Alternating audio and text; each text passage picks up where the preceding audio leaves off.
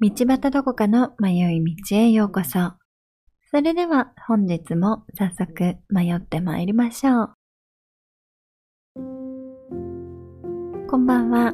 いかがお過ごしですか？先週はえクリスマスにちなんで聖書会をやりました。あのね、聖書の話するといつもね、まあ賛否両論いただきますが、この前のは、まあ、まあまあいい方が多かったかな。その先週の回を星空の下でお散歩しながら聞きましたって方がいらっしゃって、あ、そんな素敵なことしてくださるんだって少し嬉しくなりましたね。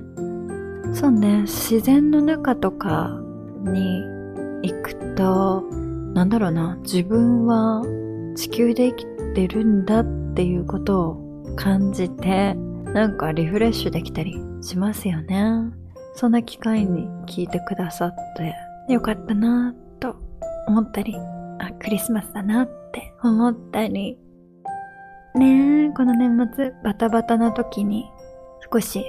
そんなことを感じてみるのもいいのかななんて思ったりしました。そんなこんなで皆さんはどんなクリスマスを過ごす予定ですか？うちは妹がね、来てくれる予定なので、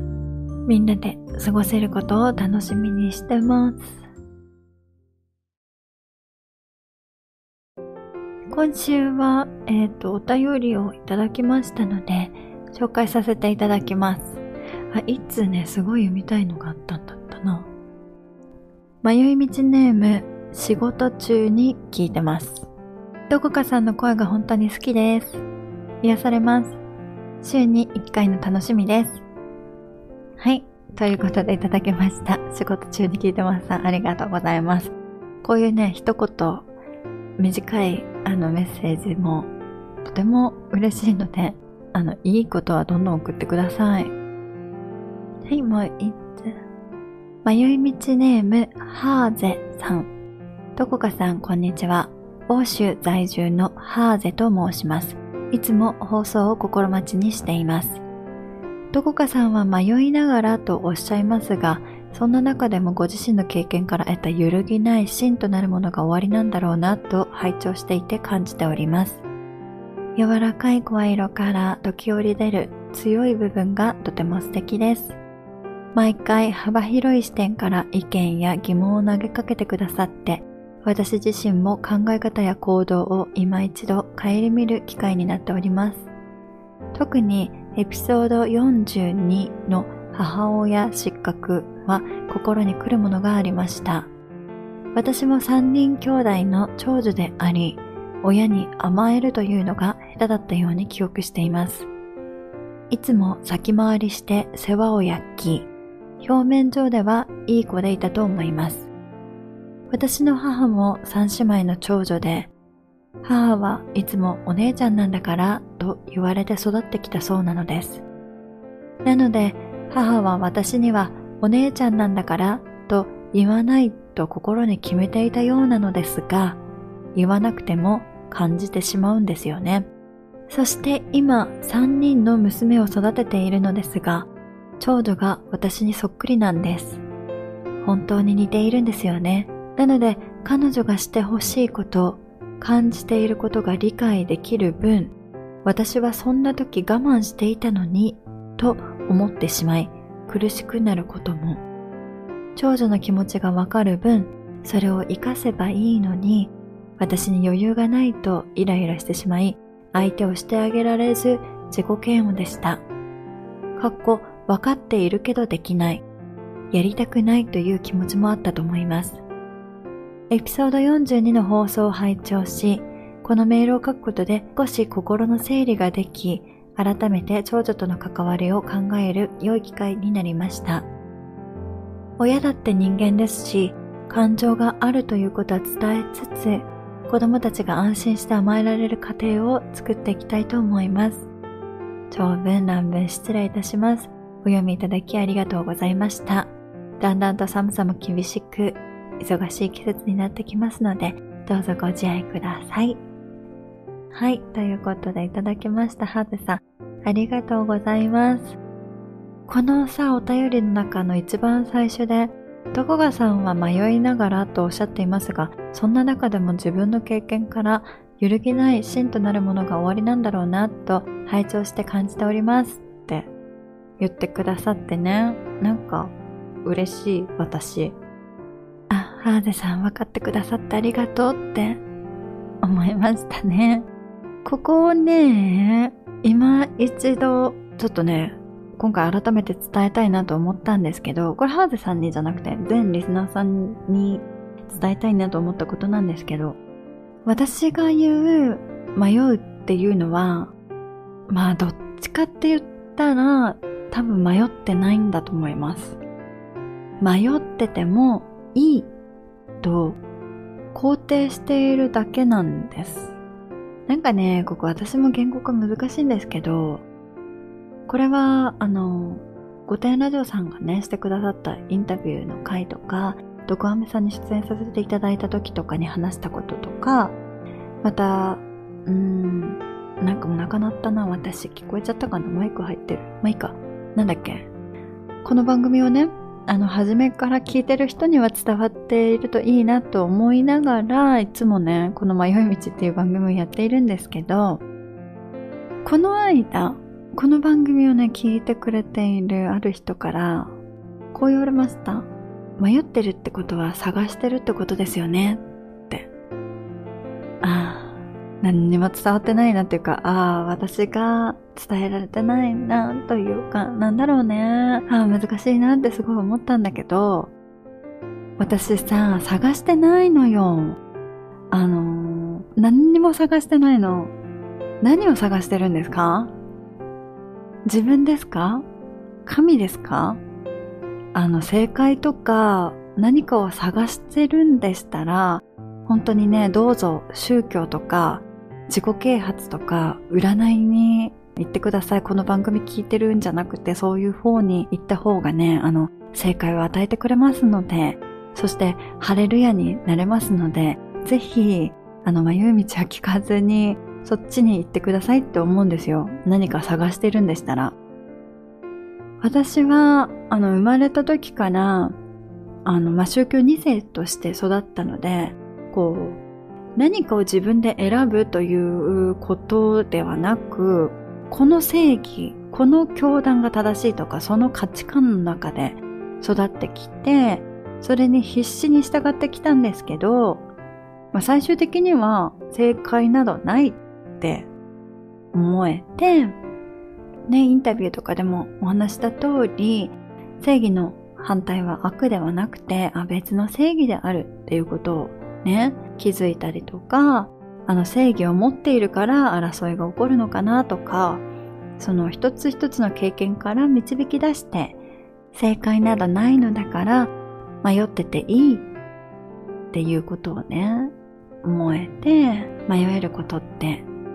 素敵だなってこの正解を与えて正義を持ち続けて生きてきた私が迷えるって素敵なことですよって思いましたと誰かとか何かを過信することでもなく自分自身を過信することでもなく迷いながら私はこれから生きていこうと思うそれを真にいろんな話をこの番組でしているつもりです。だから私は探してないのよ。悩んでもいないの。迷ってていいの。はい、今週も迷ってまいりましょう。ハーゼさんのお便りは、エピソード42の全米は泣かないの回ですね、の後半でお話しした母親失格ということ。この回はかなり配信後反響いただきまして、お便りでもたくさんの人から心の内を話してくださったり、あの同じようなことがありましたとか、長女ではないけれども気持ちがわかりますとか、などなどいろいろメッセージいただきました。本当にね、これきっと長女だけではないと思うんですよね。私が長女だったり、まあ自分のね、長女との関係性に少し、ああ、これじゃダメだなって思ったことがあったので、そのことをね、お話しした回だったんですけど、長女だけではなくて、その、子供の頃にうまく親に甘えられなかったり、子供でいられなかった人、んですね。そんな人が子育てをする立場になった時に、子供が自分で甘えてきたら、戸惑ってしまったり、こう自分がすることができなかった悲しさから拒否してしまったりしますよね。これは子育てだけじゃなくて、きっと職場や友人関係とかでも、こうなんか甘え上手な人を見たりとかしたら、腹渡が煮えくり返るくらいイライラしてしまったりするのかなって思います。ハーデさんがこのお便りでおっしゃる通り、いつも先回りして世話を焼き、表面上ではいい子でいたと思います。で、ね、自分の子供時代を振り返っておっしゃってくださったんだけど、本当に、うん、そうせざるを得なかった環境で育った人たくさんいると思います。いい子でいなきゃいけなかったんですよね。いい子にならなきゃいけないというか、なんというか、でもそれって本当にいい子っていうか、私がこの番組でも何回か言う、まあこの場合でしたら、大人にとって都合のいい子にならなきゃいけなかったんですよね。だからどんどん甘えることが下手になっていって、下手というか、甘えることのその選択肢すらなくなっていって、早く大人になってしまったというか、その子供時代に子供でいられなかったというか、うん。だから大人になって、甘えてる人とか見ると、なんで？になってしまうんですよね。うーん。ねえ、もう本当に悲しいですよね。じゃあこれどうしたらいいのかって何度も言う通り正解はないんですけど、私が私なりにやってよかったことってこう誰か甘えられる人を見つけるとか、そういうことではなくて、自分が自分に甘えさせてあげること。まあこれがね、一番、まあ大人になってからだったら手っ取り早いかなって思います。これね、なかなか難しいんですよ。あの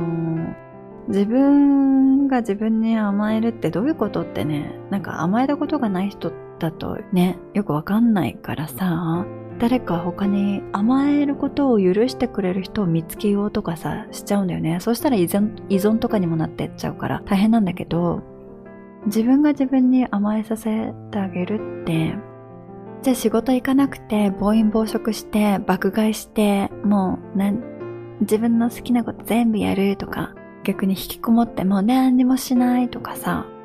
そういうことじゃないんだよね、甘えるって。じゃなくて、まあもちろんそれが必要なこともあると思うんですけど、だだこねるとかね。だだこねてる自分を許すとかね。まあ、まあ、そういうのも必要な時もあると思うけど、だけどこれを止めどなくやっちゃうと、セルフネグレクトとかにもなるし、まあ意味がないことになるんですよね。まあこれ言葉に表すのもなんか難しいんですけど、誰かにしてほしいこととか、誰かにしてあげたいことを素直に自分にしてあげられたらいいですよね。誰かに求めるんじゃなくて、自分のために自分でする。ここね、当たり前のことなんですけど、できてないこと多くないですか？私これ、なかなか、うん、言語化してて気づくけど、な、あ全然できてないなって思うことばっかりですね。なぜか人と比べたり、人に求めたり、期待したり、逆に人を助けてあげるとかさ、人にしてあげることで自分を満たそうとしてしまう。人を助けるとかってもそうですよ。人は助けられません。人を助けた気になって自己顕示欲を満たしていたいだけなんですよ。だから、もうそうなるとさ、もう本当にわけわかんなくなって、誰かに依存したり、何かに依存したり、おせっかいになったりね、するんですよ。こじらせるの。こじれてくの、どんどん。そう。うん。だから、まあ自分を甘えさせてあげるっていう言葉が、なんか、きっとうまい表現じゃないのかもしれないんだけど、さっき言った、やっぱり誰かに求めるんじゃなくて自分のために自分にしてあげること。それによって自分で自分の安全を確保する。これができたら、ね、自分自身の安全も、そこからあなたの周りにいる、自分の周りにいる人のにも安全を与えるというか感じることができますよね。ハゼさん、お便りで、親だって人間ですし、感情があるということは伝えつつ、子供たちが安心して甘えられる家庭を作っていきたいと思います。本当に、ここですよね。みんな安心して暮らせる場所。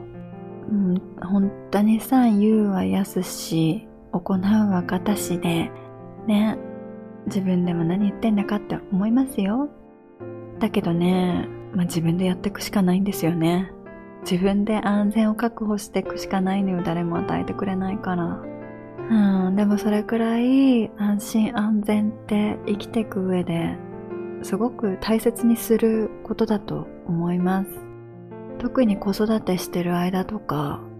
そうだね。自分自身の安全と子供に安心を与えてあげることって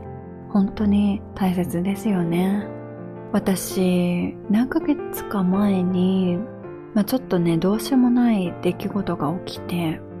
私自身感情がすごく乱れていて、その出来事に対してもう押しつぶされそうになっていたし、いっぱいいっぱいで、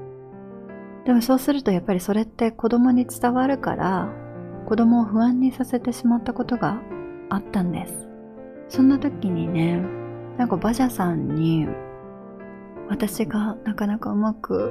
出来事とかいろいろ対処できなくて、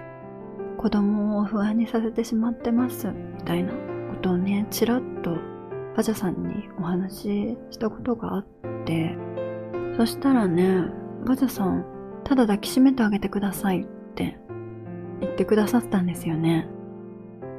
なんかすごくその言葉に私自身、ハッとさせられて、この、なんかまあいろんなことがある。何をしたらいいのかとか、この先どうなるかなんか全くわからないけど、今私自身ができることって子供に何かをね買ってあげるとか何かをやらせてあげるとかそんなことじゃなくてただ一緒に時間を過ごしたりとか本当におっしゃってくださった通り抱きしめてあげることなんだってすごく響いたんですよね。長女はもう本当に大きいんですよ。私と体重も背丈もそんなに変わらなくなってきました。だけどね、私が、うん、その日に、こう、ただ、抱きしめて、抱きしめるっていうかまあ、ハグしてもいい？って言って、抱きしめると、それ以来、彼女の方から、ママハグしてって言ってくれるようになったんです。なんか、前前から、まあ、ハグしてなかったわけじゃないんですよ。うちは結構してる方だとは思ってたけど、でも前は、その、長女が甘えてくるたびに、自分のことは自分でしてよじゃないけど、なんか、素直に抱きしめてあげることもできてなかったんじゃないかなとか、その時、こんなにもう大きくなってしまったけど、長女を抱きしめると、いつの間にこんなに成長したんだろうって思うと同時にこの子は私があの2歳差でね下の子を産んだので2歳の時からお姉ちゃんでしょって抱っこもろくにしてあげられなかったのかもしれないとか、初めての子育てで一人目だから右も左もわからず、他の子と比べてしまったり、勉強も習い事も長女をね、通して自分が母親として評価されている気がしてしまって、本当に長女には甘える隙間なく私のエゴで厳しく育ててしまったかもしれないとか、もう大きくなってしまった長女をこの間抱きしめた時に、もう一気にいろんな思いがバーって湧いてきてしまったことがありました。だけど、そんなね、寂しさとか、長女の寂しさとかも感じたし、私自身の、そうだね、なんかいろんな思いとか小さい頃の思いとかもあったのかな。なんかそんなこともいろいろこう湧き出た時間になったんですけど、その後は結構その認めたくなかった自分の弱さを認められたからなのか、甘えてくる子供をね、素直に受け入れられるようになった気がします。完璧な母親も子供もね、いないですから、そこを求めるのではなくて、お互いが心地よい関係性を築いていくしかないですよね。うーん、難しい。だから、全然できてないですよ、私も。し、いや、ちゃんとしなさいよって思う方もたくさんいると思うし、そうね。まあ、こうやって少しずつ少しずつ改善していくしかないですよね。まあでもね、この経験から本当に、今は、今日も、まあ、子供といい時間を過ごせるようになってきたなって私の中では思っているんですけどね。まあこういう話をすると本当に多くの人が自分の子供時代と投影してあの私はそうじゃなかったうちはこうだったっていう思いが溢れてくると思うんですよ。皆さんそれぞれね。でもそれくらいいくつになっても親子関係って本当に難しくて人生で一番大きく影響されているところなんだと思います。私は過去に1年くらいかけて私と私の親との関係についてもうね、向き合ったことがあります。あのー、本当にどうしようもなくなっちゃって自分が生きてることが本当に辛くなった時があったのでもう向き合うしかないと思って向き合いましたね。まあいいあの、専門家に出会えたっていうことも大きかったですし、私が大学で臨床心理学を取っていたので、まあきっかけとかもいろいろあったんですけど、そのね、えっ、ー、と、向き合い方というか、まあ治療ですよね。治療の一環としてやったのは、実際に親と話すのではなくて、自分の記憶の中の親との関係に向き合うんです。実物の親と向き合うとなると、これは、まあ親はある意味他人ですので、あの、他人を変えることはできませんし、だからね、すごく大変なことになっちゃうんですけど、記憶の中の親、私の記憶の中の親と向き合う。ということは、実物の親は関係なくて、私の中にあるものなので、私の課題にできるんですよ。だから、私で解決もできるんです。まあね、解決っていう言い方はしたくないですね。あの、少し楽になるけれども、でも残念ながら完璧な解決はないと思います。そこは、そういうふうに受け入れなきゃいけないし、きっと一生向き合っていくことなんだと思います。私も今現在も向き合っている最中であると思うし、その自分の記憶の中とね。うん。これは終わらないことなんだと思うけど、だけどそれでいいのよ。少しずつ楽になって生きやすくなればいいからね。うん。だから、こう完璧はないから、正解はないから迷ってていいっていう結論に私はなるんだけどね、ここでも。そんなプロセスもあって、バジャさんが言ってくださった、ただ抱きしめてあげてくださいっていうことがすごく腑に落ちたし、実行することができたし、素直にね、自分自身にも慣れて、少し前に進むことができたのかなって、この一連の出来事から思いました。もう少し、まあ、自分の記憶との向き合い方について、この記憶っていうのは私が言う呪いでもあるからね。またこれから話していこうかなと思っております。なんか今回ごめんなさい。私の話ばっかりしてしまいましたね。ハーゼさん。お便りありがとうございました。いつもインスタでいいねしてくれたり、お便りもね、何通か送ってくださって本当にありがとうございます。とても励みになります。ヨーロッパで3人の娘さんを育てるお母さんなんですね。